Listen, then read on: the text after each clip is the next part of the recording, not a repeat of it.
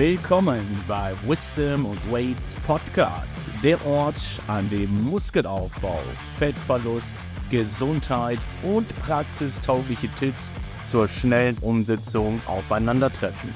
Mit Manuel und Luis navigierst du durch den Informationsdschungel, profitierst von ihrer geballten Erfahrung und erhältst alle Tools, um das Beste aus deinem Prozess herauszuholen, ohne dabei dein Sozialleben zu opfern und dennoch nachhaltige Ergebnisse zu erzielen. Gemeinsam optimieren wir deine Entwicklung und decken dabei Mythen und Fehler auf, um die beste Version deiner selbst zu werden und dein volles Potenzial zu entfalten begleitet von den neuesten Fakten einer Prise Humor und geballten Know-how bieten wir dir alles, was du für realistische Veränderungen benötigst. Wir wünschen dir viel Spaß bei der neuesten Folge und ich würde sagen, wir starten direkt rein. Hallo und herzlich willkommen, liebe Freunde des Muskelaufbaus und des Fettverlustes. Es ist wieder soweit. Es gibt wieder eine Folge Wisdom and Weights mit mir, Manuel und äh, Lois. Und heute haben wir natürlich wie immer ein super spannendes, exorbitant aufregendes Thema dabei. Denn äh, die Feiertage liegen hinter uns. Wir alle sind absolut vollgefressen lethargisch und müde, haben unsere Glykogenspeicher bis zum maximalen Level aufgefüllt. Und genau das wollen wir jetzt nutzen, um nicht nur über eine richtige Muskelaufbauphase zu reden, sondern äh, diese Glykogenspeicher nutzen wir natürlich auch gleich, um äh, überhaupt die Aufbauphase zu beginnen. Aber gleich erstmal vorab Neues. Vielleicht sollten wir erstmal ganz allgemein vielleicht mal über eine Aufbauphase reden und was denn überhaupt so eine Aufbauphase überhaupt ist, was wir da so zum Beispiel erwarten können. Und ich würde sagen, wenn du möchtest, passe ich dir den Ball einmal zu oder ich flanke ihn dir einmal zack nach oben. Nette Annahme. Und wenn du möchtest, leg doch einfach mal los und erzählst den Leuten, wie man hier Muskeln aufbaut, oder? Wir sprechen davon, wie wir effektiv Muskulatur aufbauen, ähm, weil es im Internet liest man ja auch oft, man kann im Kaloriendefizit, also im Kaloriendefizit Muskeln aufbauen. Wir wollen aber natürlich die Aufbauphase maximieren. Das heißt, wir wollen uns in erster Linie mal äh, in einem Kalorienüberschuss befinden für den Aufbau von Muskelmasse, um ein möglichst, ich sag mal, anaboles ähm, Umfeld zu schaffen. Heißt, mehr Kalorien kommen rein, als verbrannt werden, um zu gewährleisten, dass wir genug ich finde diese Analogie mit dem Baumaterial eigentlich immer ganz passend und die ist ja auch sehr, äh, wie sagt man, läufig. Die Hündin ist läufig, äh, geläufig, so rum. Und ja, im Aufbau können wir erwarten, dass wir einen kontrollierten Formverlust anstreben, als allererstes Mal. Das ist ein schöner Euphemismus auf jeden Fall. Ja, also das heißt, dass wir von einer, ich sag mal, hoffentlich guten Ausgangslage langfristig eher zu einer, ich sag mal, eher schlechteren Ausgangslage kommen, ähm, optisch gesehen. Und wir ein höheres Körpergewicht anstreben als in der vergangenen äh, Aufbauphase. Wenn das jetzt deine allererste Aufbauphase ist und du deine Aufbauphase planen möchtest, dann wollen wir als allererstes mal darauf achten, dass du dich in eine gute Position bringst, um diese zu maximieren. Das heißt, wir wollen uns ein, am Anfang so viel Zeit wie möglich schenken für den Aufbau und das tun wir, indem wir erstmal Körperfett verlieren und ich sag mal, ja, ähm, so weit runtergehen mit dem Körperfett, dass äh, du auf jeden Fall, ich würde sagen, recht lean aussiehst, recht ähm, relativ wenig Körperfett hast. Und das ist ja immer sehr subje subjektiv. Ähm, es gibt im Internet relativ viele Bilder, anhand derer man, ich sag mal, sich so einordnen könnte, wo man denn so ungefähr körperfetttechnisch liegt. Auch wenn ich diese Bilder für sehr, oft für sehr ungenau halte, weil jeder ähm, ich sag mal, mit einem unterschiedlichen Körperfettanteil auch unterschiedlich aussieht. Aber man kann so ungefähr mal ähm, sich vergleichen und mal gucken, okay, bin ich denn so vielleicht bei, sagen wir mal, 13, 14, 15 Prozent Körperfett. Ja, ich würde auch sagen, so rein objektiv betrachtet, so der niedrige zweistellige Bereich, so alles zwischen 10 und 15 Prozent, kann definitiv eine sehr gute Ausgangslage sein. Und ob man jetzt in der Realität wirklich 10, 11, 12, 13, 14 oder 15 Prozent ist, ist eigentlich auch relativ uninteressant. Ja. Ich meine, es gibt auch relativ objektive Messmethoden, wie zum Beispiel der heilige Gral, der sogenannte DEXA-Scan. Aber was viele äh, Menschen oder auch äh, gerade die Menschen aus unserer Fitnessball auch gar nicht wissen, ist, da gibt es zum Beispiel eine sehr komplizierte Berechnung. Und wenn da auch nur ein Fehler drin ist, dann ist die ganze komplette Berechnung quasi äh, nicht mehr absolut richtig. Und am Ende des Tages kann auch ein DEXA-Scan teilweise nicht zwischen Wassergewicht entscheiden. Und selbst wenn ein DEXA-Scan eine bestimmte Aussage tätigt, ähm, wie zum Beispiel 12% Körperfettanteil, muss es auch nicht unbedingt bedeuten, dass wir in der Realität wirklich 12% sind, weil es gibt ja auch noch ähm, das, äh, das Viszeralfett, das Organfett zum Beispiel, was man meistens auch nicht direkt über Körperfettmessungen oder sowas ermitteln kann. Aber am Ende des Tages kann man sich da sehr ins Detail verlieren.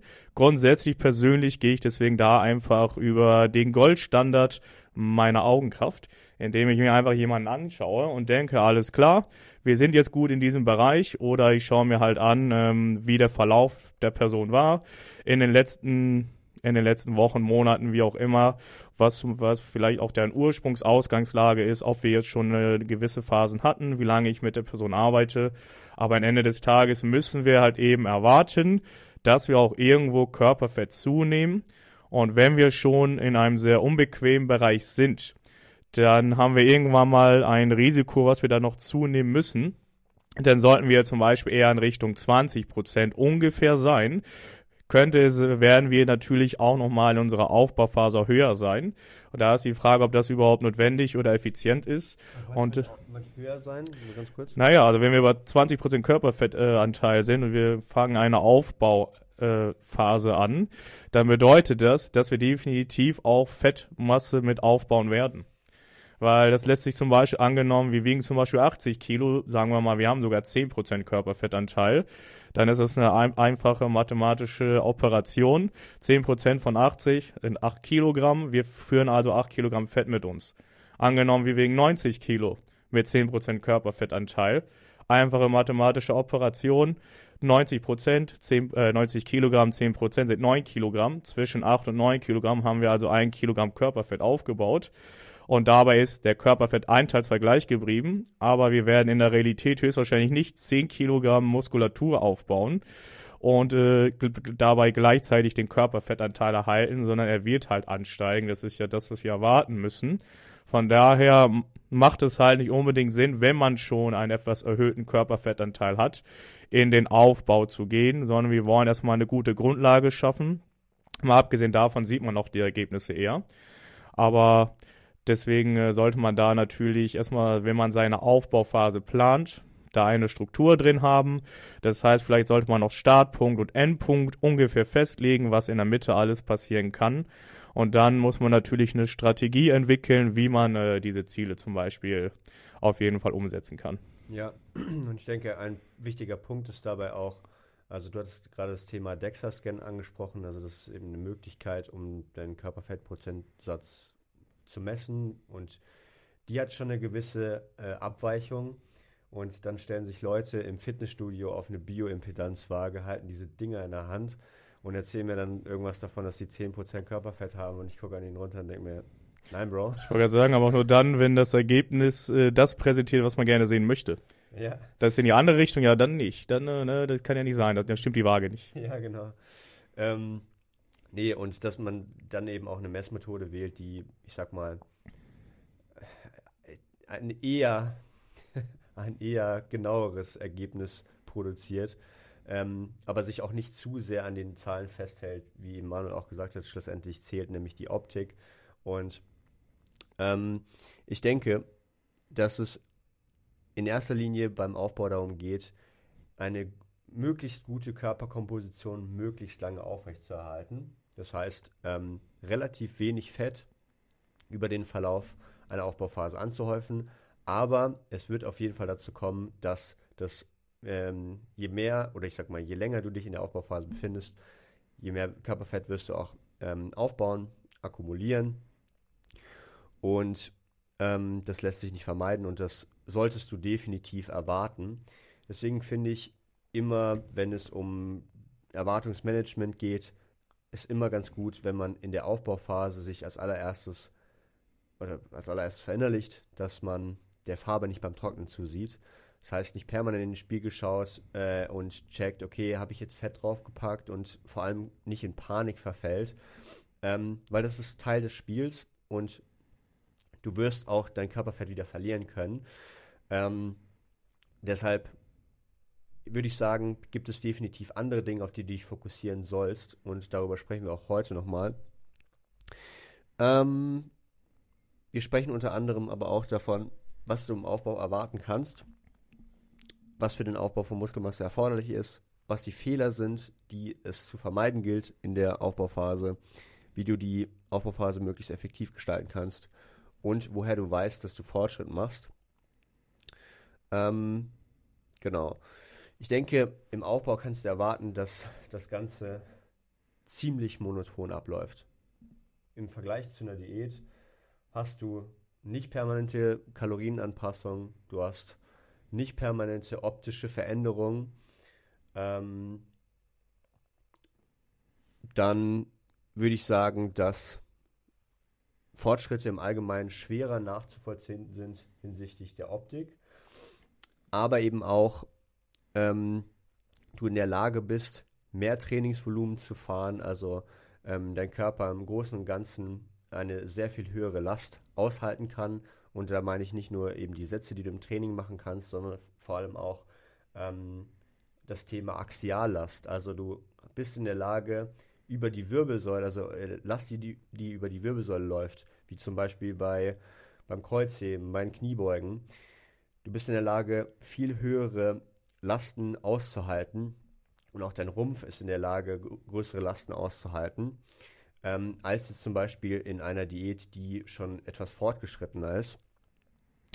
Ähm, du kannst damit rechnen, dass der Hunger etwas vermindert ist äh, im Verlauf der Aufbauphase. Das bedeutet zum Beispiel, dass du mit einer gewissen Kalorienmenge beginnst, in einem leichten, Übersch in einem leichten Überschuss dich bewegst und dann die Kalorien schrittweise anpassen musst. Da gehen wir aber gleich nochmal drauf ein und dass der Hunger dann nach und nach, ich sage mal, wenn gut geplant, eher gegen Ende der Aufbauphase ähm, relativ stark abnimmt. Ähm, aber wie gesagt, es kommt völlig darauf an, wie du eine Aufbauphase planst, beziehungsweise wie die Mahlzeiten aussehen, wie die Mahlzeitenfrequenz aussieht. Aber da gehen wir gleich nochmal drauf ein. Wie ist das bei dir mit äh, Lethargie in der Aufbauphase? Also das Thema so angestaute Müdigkeit, äh, angestaut würde ich jetzt nicht unbedingt sagen, aber allgemein so dieses, dieses schwere Gefühl. Ja, also grundlegend ist Lethargie ja eh Teil meines Lebens. Also es ist egal, ob ich im Aufbau oder in der Diät bin, weil ich bin halt immer müde. Ähm, ja, ich denke mal, das kommt immer ganz drauf an, wie stark ich quasi wirklich von meinem jetzigen äh, Körpergewicht auch abgewichen bin. Ähm, in der ersten Zeit nochmal vielleicht gewisse Referenzwerte zu bringen. Zum Beispiel momentan habe ich so ein ungefähres Körpergewicht von so 92 Kilogramm. Und alles jenseits zum Beispiel dann der 95 Kilogramm ist etwas, was ich dann doch sehr stärker merke. Also ich merke einfach, dass ich generell langsamer werde, dass ich müder werde. Und ich meine, letztendlich hast du auch mehr Zellen, die irgendwo äh, Zellatmung betreiben. Du hast halt generell ähm, auch durch die Last, die du quasi durch die Ernährung zu dir nimmst, hast du natürlich auch eine gewisse, ich sag mal, äh, nicht nur zelluläre Antwort, sondern auch eine Antwort deines Nervensystems. Denn wenn du viel isst, verdaust du relativ viel. Das ist wieder der Parasympathikus. Verdauung ist quasi wieder Entspannung. Und ab einer gewissen Menge an äh, Nahrungsmitteln, die ich quasi zu mir führe und ab einer gewissen äh, Zunahme des Körpergewichts merke ich das doch dann doch relativ stärker. Aber auch da ist, kann's, ist das natürlich nur meine subjektive Wahrnehmung. Und manchmal ist das ja auch nicht immer auf den Aufbau zurückzuführen, sondern auch vielleicht auf andere Faktoren in unserem Leben. Mhm. Aber am Ende des Tages ist es halt natürlich äh, ein gewisser Plan, den ich verfolge. Irgendwo ist es deswegen Teil des Territoriums. Natürlich sollte das auch irgendwo in einem gewissen Rahmen sein. Also wenn ich nicht mehr aus dem Bett komme, dann weiß ich auch nicht, dann wäre mein Plan höchstwahrscheinlich äh, eher nicht so gut gewählt, um die Strategie, mit der ich meine Ziele verfolge. Aber das ist eben genau das Thema, was wir gerade ansprechen. Irgendwo ist es zu erwarten, eine gewisse Müdigkeit. Und genau, ich merke das halt immer von einer, einer gewissen Abweichung, ich sag mal bei mir so ab 5 Kilogramm äh, hoch und runter merke ich das dann doch stärker halt. Ja, also ich muss sagen, wenn ich tendenziell leichter bin, also mich auch in länger in der Diät befunden habe, dann fühle ich mich im Großen und Ganzen viel, also auch agiler. Ähm, also vor allem im Alltag und je äh, schwerer ich dann in der Aufbauphase werde, desto ja, schnell habe ich das Gefühl, eine gewisse Ermüdung zu haben oder ja, einfach nicht so aus dem Arsch zu kommen. ähm, nee, genau. Dazu muss ich aber sagen, dass ich in der Aufbauphase, also vor allem in der fortgeschrittenen Aufbauphase, ähm, im Training geht es einfach ab. Also da hat man einfach Power, weil da ist mehr als genug Energie im System. Ähm, und du hast einfach das Gefühl, da ist sehr viel an Leistung, die du bringen kannst und vor allem, also du hast nicht nur mehr Kraft, sondern im Großen und Ganzen, wobei würde ich das jetzt unbedingt so unterscheiden. Ich habe im Großen und Ganzen das Gefühl, ich bin, ich bin mehr ein Tank in, Panzer. Der, in, der, in der Aufbauphase als jetzt in der ähm, als jetzt im Defizit. Einfach auch nicht nur wegen der Kraft, sondern auch wegen des Pumps zum Beispiel. Die Pumps sind viel, viel besser, äh, als wenn ich jetzt ähm, ja, mich in einem Kaloriendefizit befinde, wo ich dann eben ein Energiedefizit habe. Wie empfindest du das? Ja, absolut. Ich meine, das macht ja auch Sinn, weil konstant werden die Speicher gefüllt. Naja, wir sind ja jetzt nicht restriktiert, sondern schon quasi fast eher übersättigt. Und dann ist natürlich auch klar, dass die ganze Leistung da ist. Man hat auch, je nachdem, was man für Nahrungsmittel wählt, nicht nur eine höhere Nahrungsquantität, sondern auch eine höhere Nährstoffdichte. Also meistens hat man dann auch zum Beispiel den Salzkonsum etwas erhöhter. Und das heißt, wir haben mehr Natrium zum Beispiel nochmal auch im Blut und auch das ist wichtig für eine generelle Muskelkontraktion, genauso wie viele andere Elektrolyte. Und äh, natürlich nimmt man auch mehr Flüssigkeit hinzu, sei es eben durch die Nahrung selbst die Flüssigkeit. Und dann merkt man natürlich schon, äh, dass die Leistung deutlich stärker wird, dass, es, dass der Pump viel besser ist, weil man äh, eben ja nicht eben versucht, wie in einer meist hypokalorischen Kondition, in einer Diät, eher schon die, die Glykogenspeicher irgendwo so ein bisschen zu leeren, in, äh, in leichten Worten gesprochen, sondern sie sind ja permanent gefüllt, weil man ja auch rund um die Uhr konstante Nahrungsmittel zu sich führt. Ne? Ja, ja. Ähm, unterschreibe ich voll so. Ähm, ich denke, ein weiterer Punkt ist, ähm, eine verbesserte Regeneration. Wir hatten das letzte Mal ähm, in der letzten Folge über Erholung gesprochen und ähm, dass eines der ersten Dinge, die man quasi für seine Erholung kann, machen kann, Hinsicht, in Hinsicht auf die Ernährung, wäre einfach eben die Kalorien zu erhöhen. Und ähm, ja, das kann ich nur so bestätigen. Also ich fühle mich einfach im Großen und Ganzen sehr viel besser erholt, wenn ich mehr esse. Ähm, aber natürlich ist das auch auf andere Faktoren zurückzuführen, ähm, die man da beeinflussen sollte. Also ich würde sagen, ähm, ich merke nicht den Regenerationsfaktor sehr viel mehr, wenn ich mir jetzt mehr Kalorien reinballer. Ähm, aber gegeben der Situation, also wenn dann alle anderen Faktoren auch stimmen, äh, habe ich eher das Gefühl, ich bin relativ schnell wieder am Start. Ähm, Genau. Und eben, was ich gesagt hatte, also im Großen und Ganzen ist man einfach voller. Man ist auch im Alltag voller, praller. Ähm, genau. Was ist für den Aufbau von Muskelmasse erforderlich? Wir hatten ja auch schon darüber gesprochen, dass ein Kalorienüberschuss wichtig ist. Ähm, und hier will ich vielleicht nochmal sagen, dass, es, dass, dein, dass die Länge deiner Aufbauphase völlig davon abhängig ist, wie schnell du deine Kalorien anhebst. Wie ich das gerne mit meinen Kunden mache, ist, ich ähm, lasse sie mit einer bestimmten Kalorienmenge arbeiten und zwar so lange arbeiten, bis sich das Gewicht gar nicht mehr nach vorne bewegt. weil man darf nicht vergessen, dass nur weil sich dein Körpergewicht nicht nach vorne bewegt, du nicht, also das muss nicht heißen, dass du keine Muskelmasse aufbaust, weil du hast ähm, Muskelaufbau befind, also findet ja einem, im Grammstadium statt. Also du baust grammweise Muskulatur auf und wenn du dann nur, ich sag mal, in einem mini, mini, minimalen Überschuss bist, dann reicht das auch schon, um äh, Muskulatur aufzubauen. Deswegen also immer so, so einen riesigen Kalorienüberschuss wählen, in, indem man sich dann recht schnell von A nach B bewegt, also keine Ahnung, jede Woche 0,4 oben drauf packt, äh, 0,4 Kilo oben drauf packt, halte ich für zu schnell für die meisten Leute. Es sei denn, du wiegst schon, was weiß ich wie viel. Du bist Profi und bist schon super schwer in der, äh, in der, äh, weil du riesig bist und schon viel Muskelmasse trägst. Ja, vielleicht weil du aus dem Wettkampf kommst oder so und deswegen äh, super viel schnell Gewicht wieder zulegst. Aber da ist ja eben das Ding, weil na, auch hier nochmal für die klare Zielsetzung eine Aufbauphase Heißt ja nicht, dass wir irgendwas aufbauen wollen. Wir wollen ja nicht irgendeinen Schrank aufbauen, sondern wir wollen Muskulatur wir wollen aufbauen. aufbauen. Ja, also wir selbst sind der Schrank. Aber ich gehe, fahre jetzt nicht zu Ikea meine Aufbauphase und hole mir einen Schrank und baue den Schrank auf wie Aufbauphase. Sondern ich will ja Muskulatur aufbauen.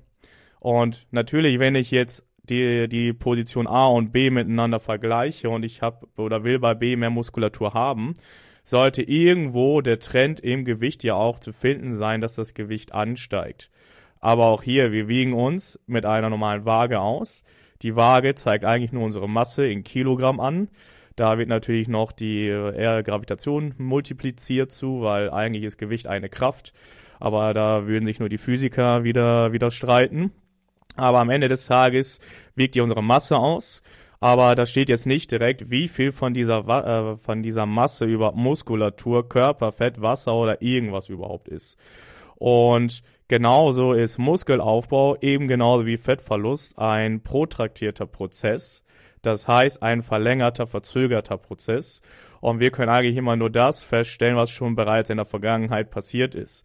Und auch die Rate von Muskelaufbau dauert eben seine bestimmte Zeit.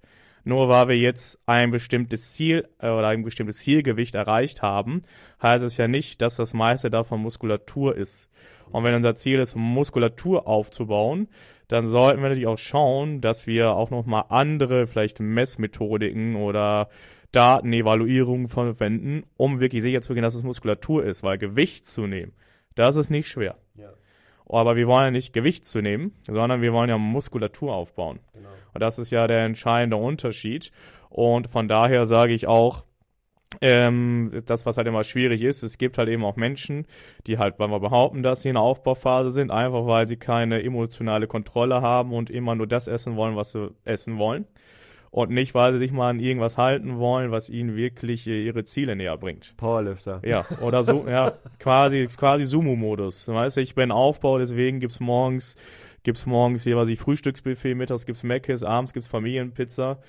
Na, weil ich bin ja mal aufbauen, ich brauche ja Kalorien und, ja. ne, das, wie gesagt, kannst du natürlich selbst machen, aber am Ende des Tages wollen wir hauptsächlich Muskel aufbauen und nicht einfach nur allen Leuten erzählen, dass wir im Aufbau sind, damit wir unsere schlechten Entscheidungen kaschieren können, die wir einfach nicht kontrollieren können.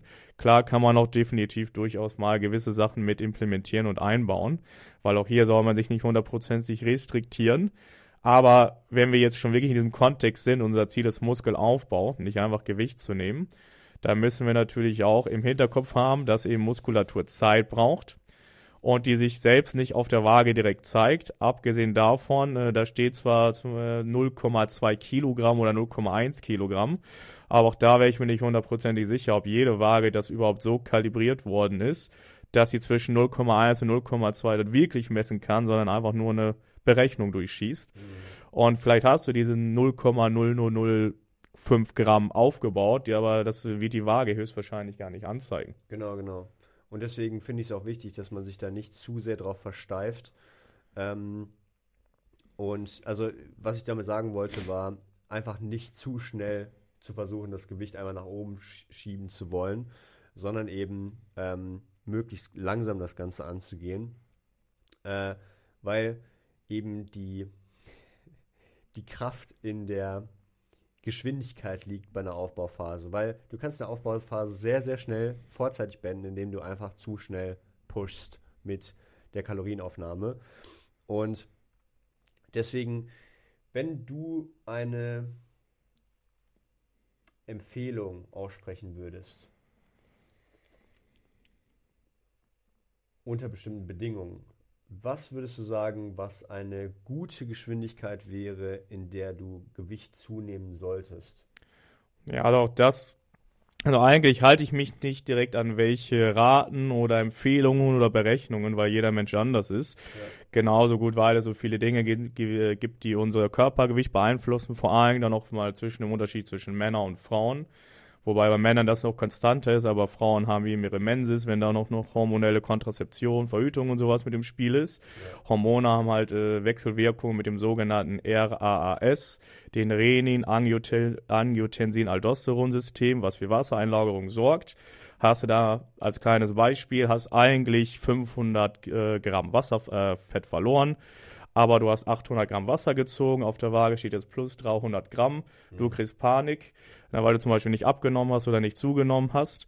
Ähm, aber allgemein betrachtet, wenn ich einfach was geben würde, würde ich das vom Körpergewicht so ein bisschen abhängig machen, weil man da zumindest so einen gewissen relativen Bezug zu hat.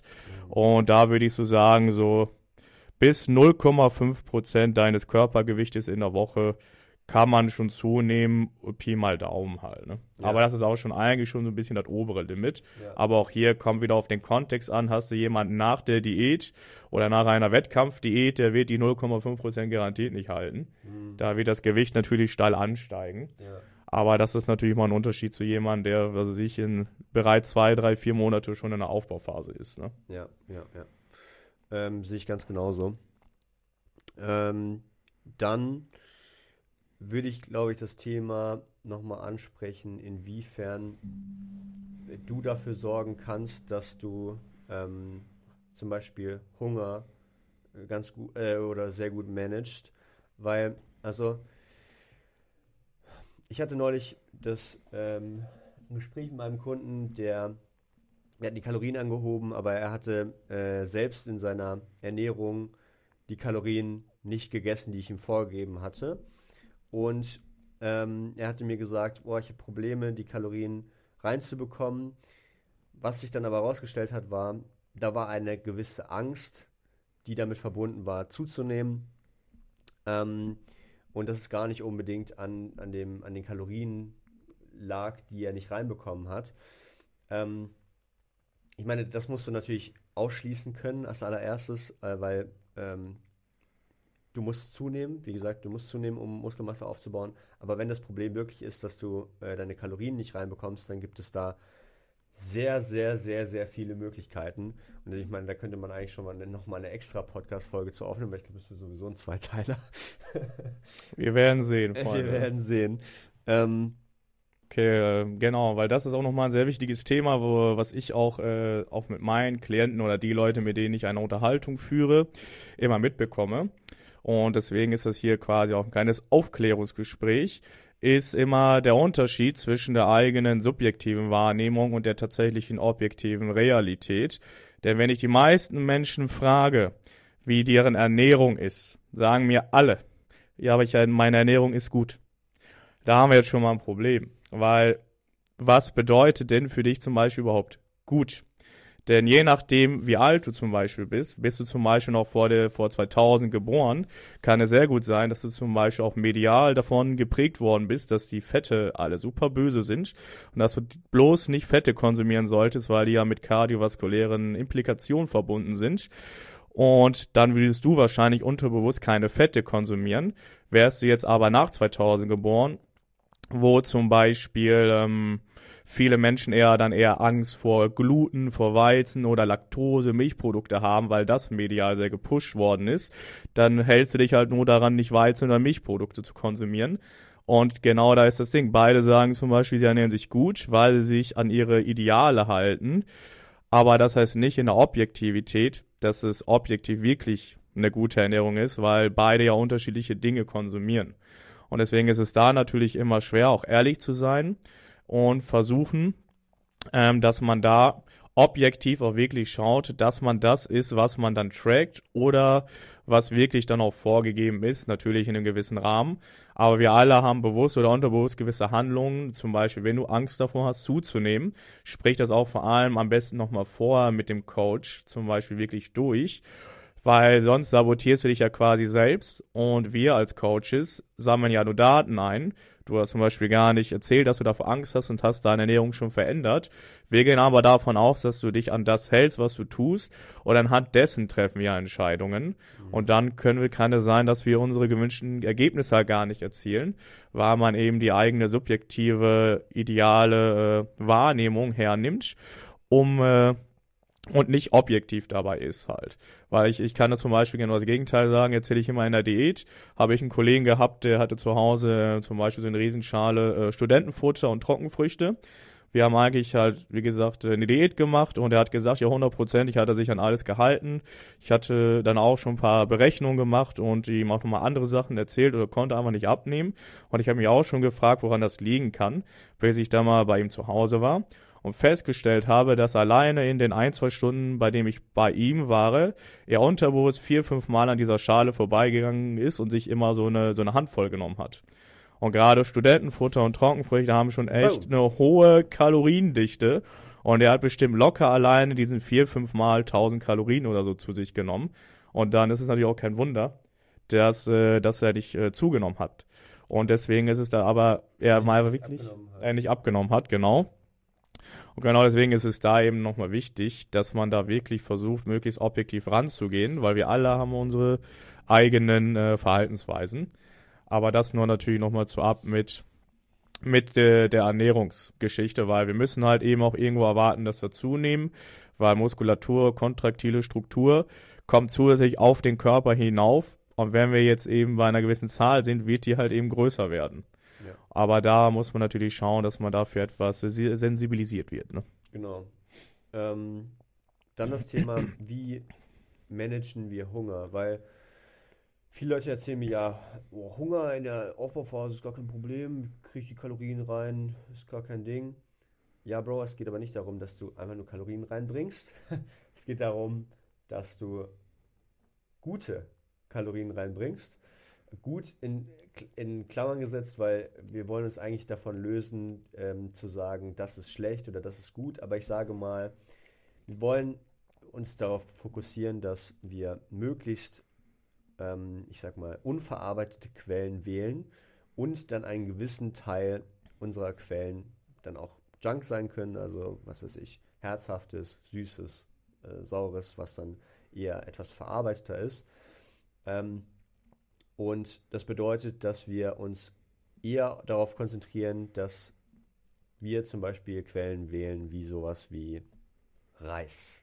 Reis ist, glaube ich, das Stani-mäßigste überhaupt, einfach weil es äh, super easy für unseren Verdauungstrakt ist. Das kannst du in großen Mengen dir reinladen. Ähm, und Du kannst aber natürlich auch andere äh, Kohlenhydratquellen wählen, aber du willst natürlich langfristig äh, Quellen wählen, die du auch in größeren Mengen konsumieren kannst. Ähm, und da erstmal bei der Auswahl der ähm, Lebensmittel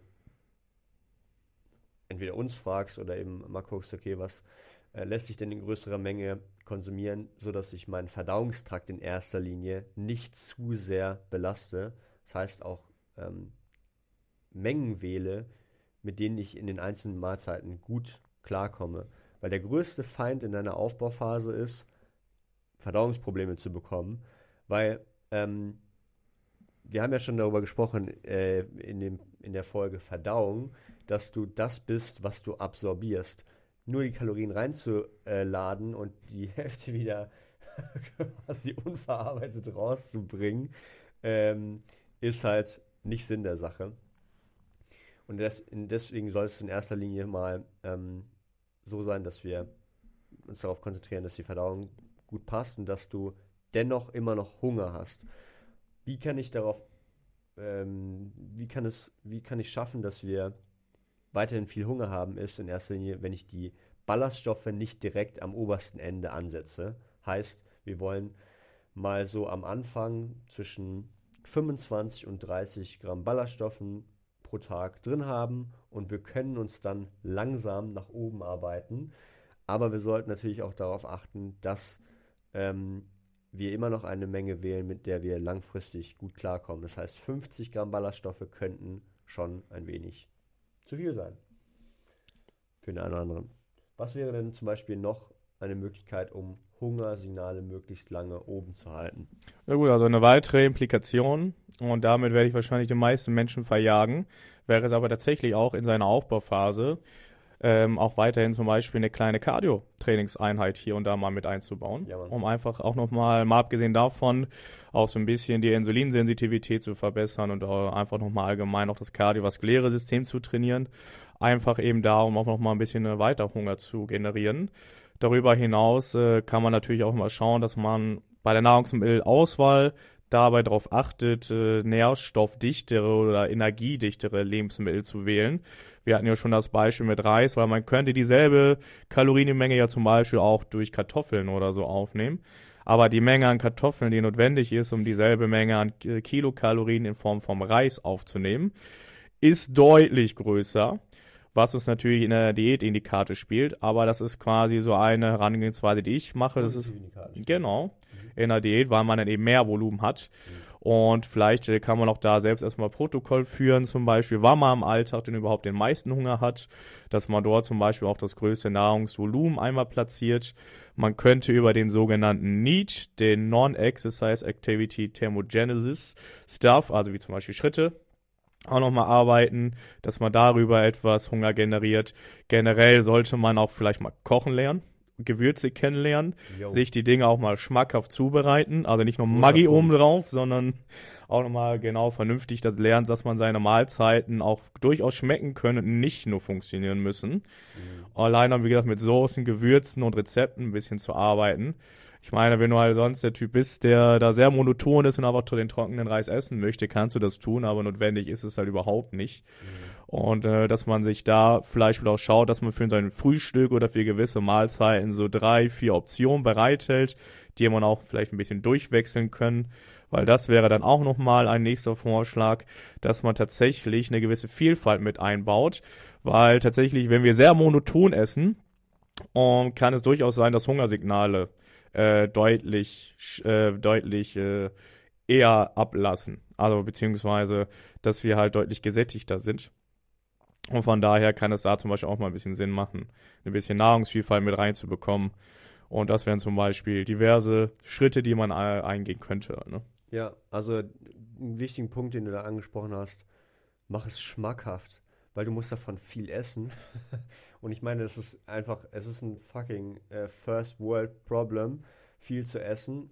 Aber wenn du Muskulatur aufbauen willst, dann solltest du darauf achten, in erster Linie Essen reinzubringen, das dir schmeckt, weil dann kannst du davon viel essen.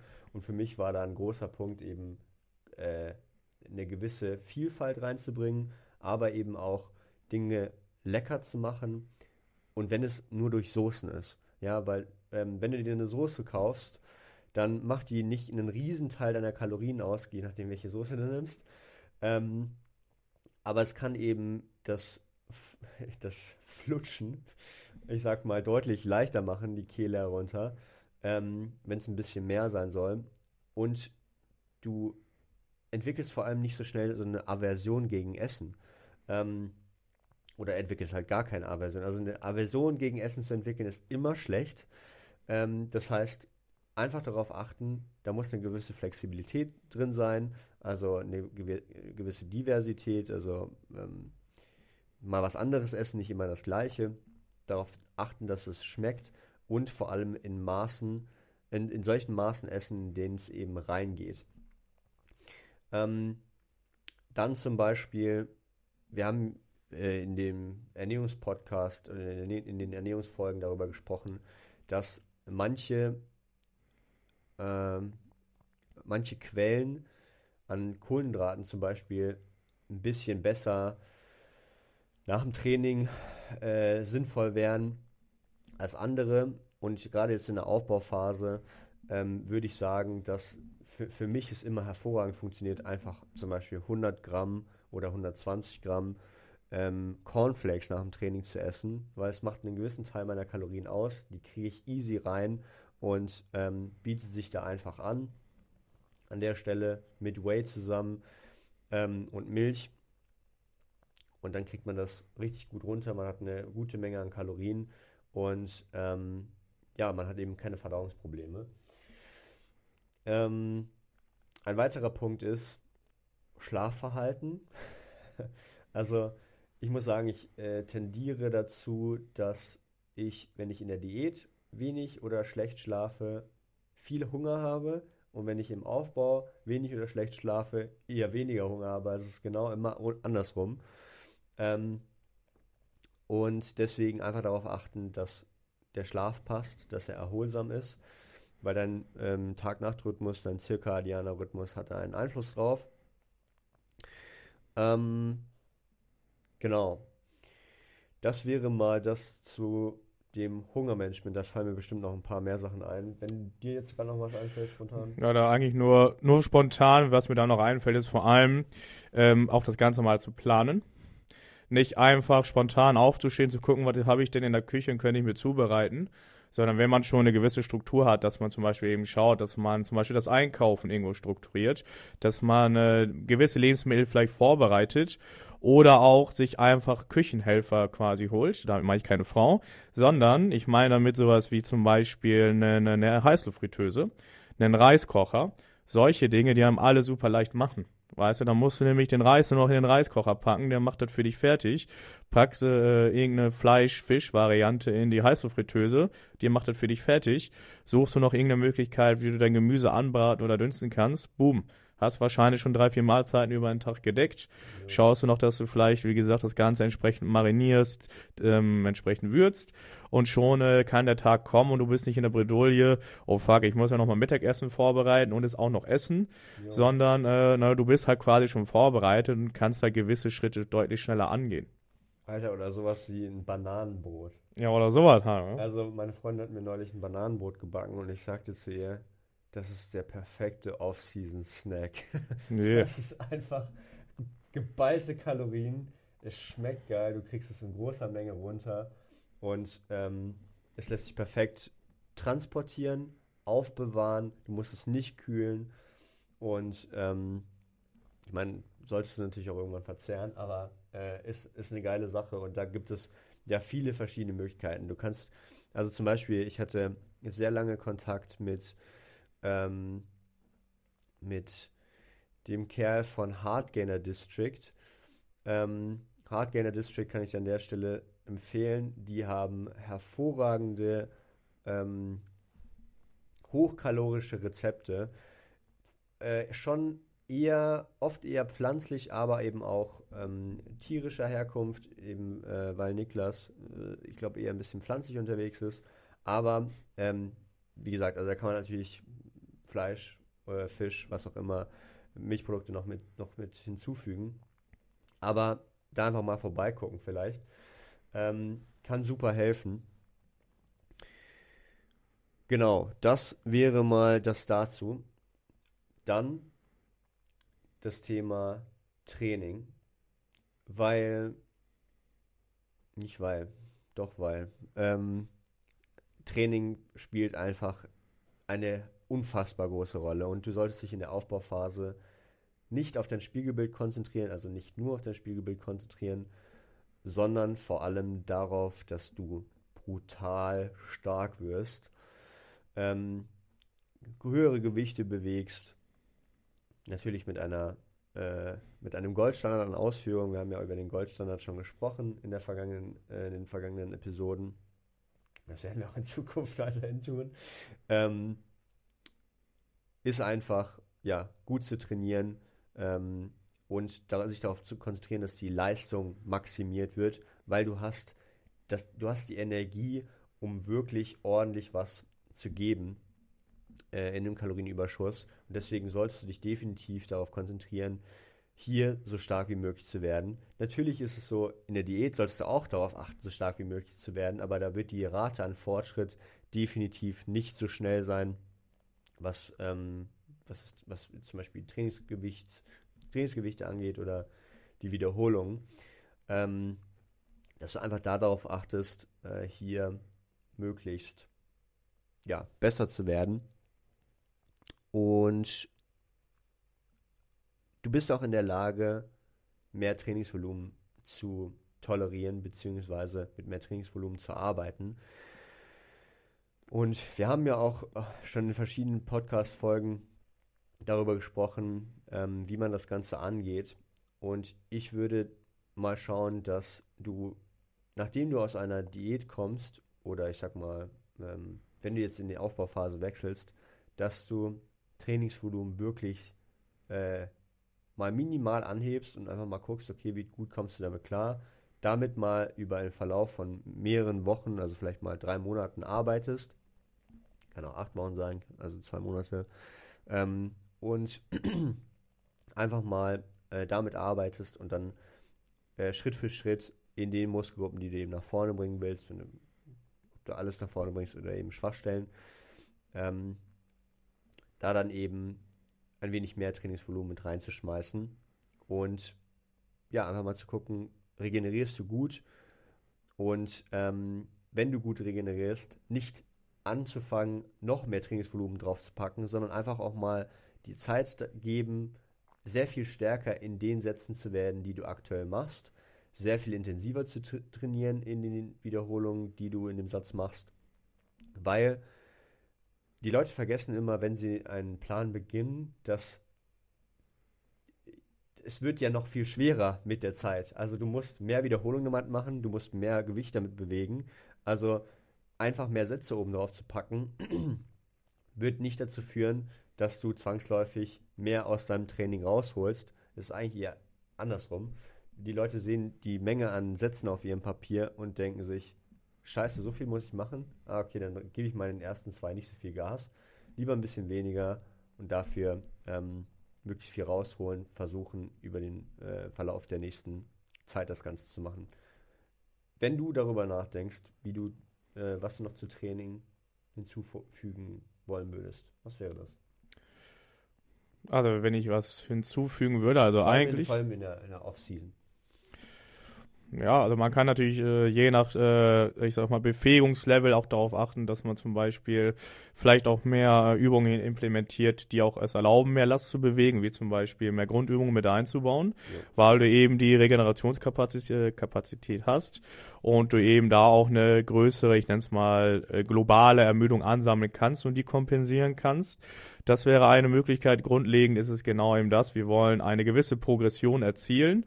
Und durch unsere Strategie, unser intelligentes Programmieren als auch unsere intelligente Ernährungsanwendung äh, wollen wir nämlich diese Progression ja auch forcieren. Progression hat natürlich viele verschiedene Gesichter. Eine Mehrlast zu bewegen ist eine Möglichkeit.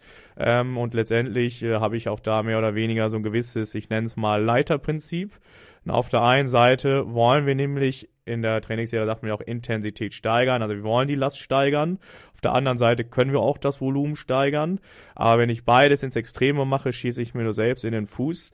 Weil will ich irgendwann mal äh, 20 Sätze pro Übung machen, also, vor allem, wenn ich es hier mache, werde ich auch nicht den Goldstandard erfüllen, ne, weil ich werde dann nicht den entsprechenden Stimulus setzen, sondern mich höchstwahrscheinlich nur irgendwo lokal ermüden, aber gar nicht so wirklich die qualitativen Wiederholungen machen, die wirklich für Muskelaufbau benötigt sind. Ja, vor allem will ich mal jemanden sehen, der äh, sich richtig auseinander nimmt in einzelnen Sätzen und dann wirklich das nochmal. und nochmal. Und nochmal und nochmal. Noch mehr Sätze und noch mehr Sätze und noch mehr Sätze und irgendwann gibt dein Muskel einfach nichts mehr her.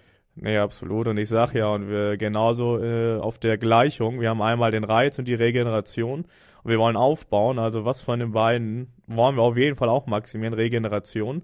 Und äh, deswegen schaue ich da einfach nur, dass ich schaue, okay, ich will die Grundlagen umsetzen, wen habe ich vor mir, haben wir momentan eine Schwachstelle, die wir zum Beispiel vielleicht angreifen wollen, deswegen kann man sich da gerne auch nochmal die Folge zum Thema Schwachstellen anhören.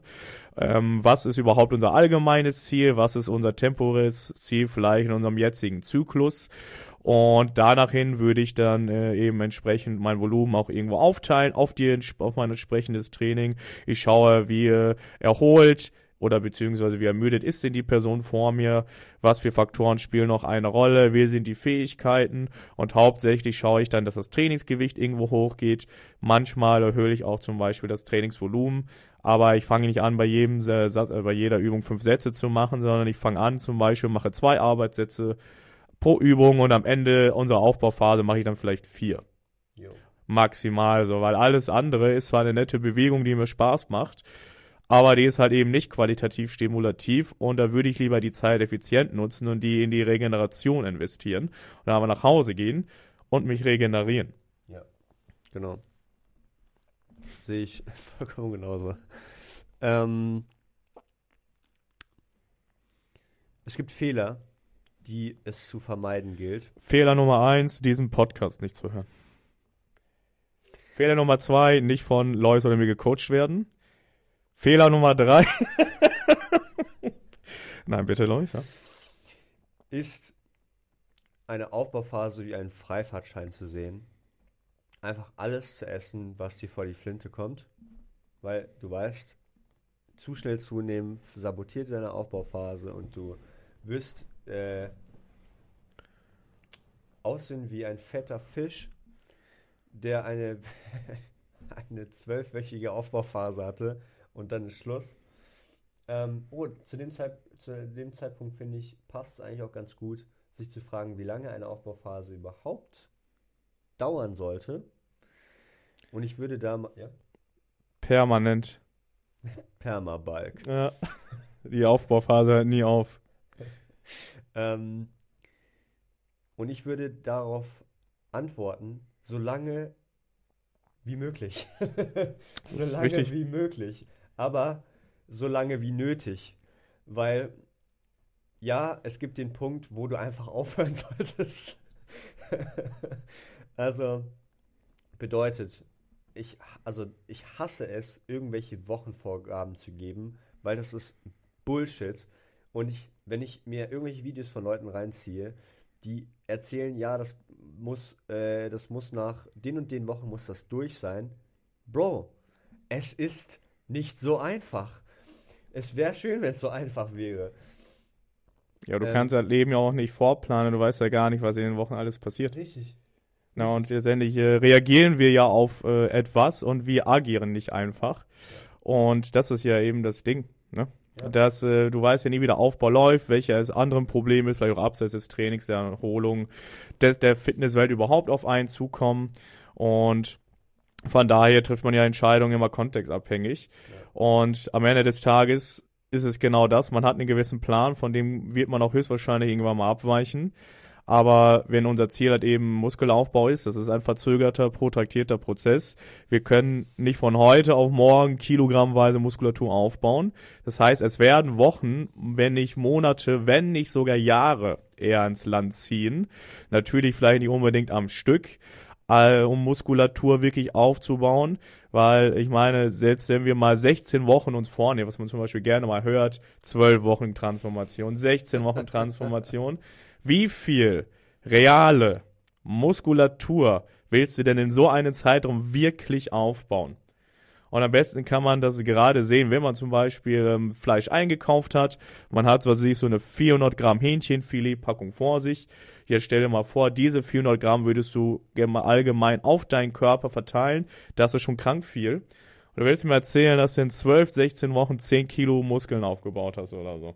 Ja. Junge, hören wir doch auf. Die meisten Menschen werden froh, wenn sie im Leben 10 Kilo Muskeln aufbauen. Ja. Und das ist auch eher realistisch. Ja. Ähm, Genau, deswegen, also ich kann mich daran erinnern, ich habe äh, unter Nick Gloff habe ich eine Aufbauphase gemacht, die ging über ein Jahr und da haben wir keinen einzigen Minicut gemacht. Also auch keine Diätphase zwischendurch.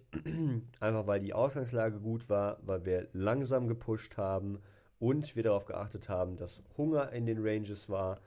Plus ähm, ich darauf geachtet habe, dass ich auch nicht zu schnell, äh, beziehungsweise ähm, kommt da ja noch ein weiterer Punkt mit rein. Also wir haben vorhin das Thema Insulinsensitivität angesprochen.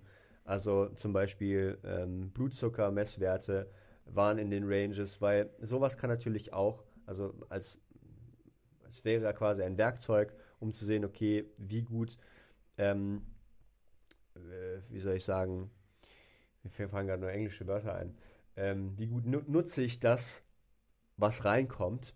Weil wenn deine Insulinsensitivität scheiße ist, wenn deine Blutzuckerwerte kacke sind, dann ist es höchstwahrscheinlich, dass du gar nicht mehr so viel an Muskulatur aufbaust mit den Kalorien, die gerade reinkommen, einfach weil du schon zu früh zu fett geworden bist zum Beispiel oder einfach zu wenig Alltagsbewegung hast. Und ähm, darauf haben wir eben geachtet und dann ist es auch möglich, ein Jahr lang aufzubauen. Ähm, aber das, es ist, ist auch keine Schande, wenn man mal merkt, okay, wir haben zu schnell gepusht ähm, man ist ein bisschen zu schnell zu fett geworden oder man hat eben äh, die Blutzuckerwerte sind eben zwischenzeitlich doch ein bisschen zu schnell zu schlecht geworden. Also man ist dann schon so in einem prädiabetischen Stadium. Dann sollte man natürlich definitiv ähm, runter.